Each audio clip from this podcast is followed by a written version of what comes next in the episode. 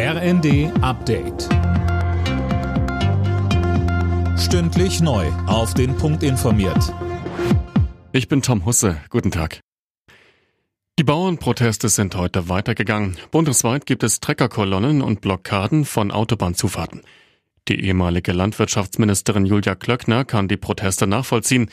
Wie die CDU-Politikerin im ZDF sagte, sind die Kürzungspläne der Ampel beim Agrardiesel nicht durchdacht. Ein Prozent der Bevölkerung, die die Landwirtschaft nur noch ausmacht, sollten nach dem Ursprungsplan zehn Prozent der Ersparnisse erbringen.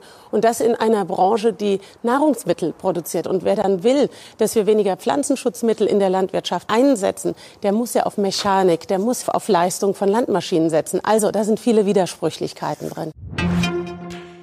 Der Lokführerstreik bei der Bahn dauert noch bis heute Abend 18 Uhr. Beim regionalen Anbieter Transdev soll der Streik dagegen am Mittag vorzeitig beendet werden. Das Unternehmen wolle über sämtliche Kernforderungen der aktuellen Tarifrunde ernsthaft verhandeln, so GDL-Chef Weselski. Die Kluft zwischen Arm und Reich auf der Welt wird immer größer. Das zeigt eine Studie der Hilfsorganisation Oxfam. Sönke Rülling, demnach sind die reichsten Menschen der Welt in den letzten Jahren noch reicher geworden. Ja, wenn man allein die fünf reichsten Männer der Welt nimmt, dann hat sich deren Vermögen seit 2020 mehr als verdoppelt. Die ärmsten fünf Milliarden Menschen der Welt haben dagegen weniger als vor Corona.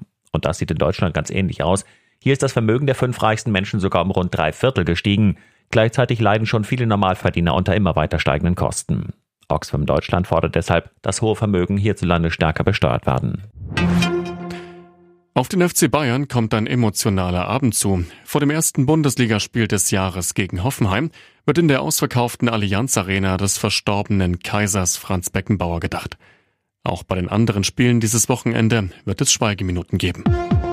Alle Nachrichten auf rnd.de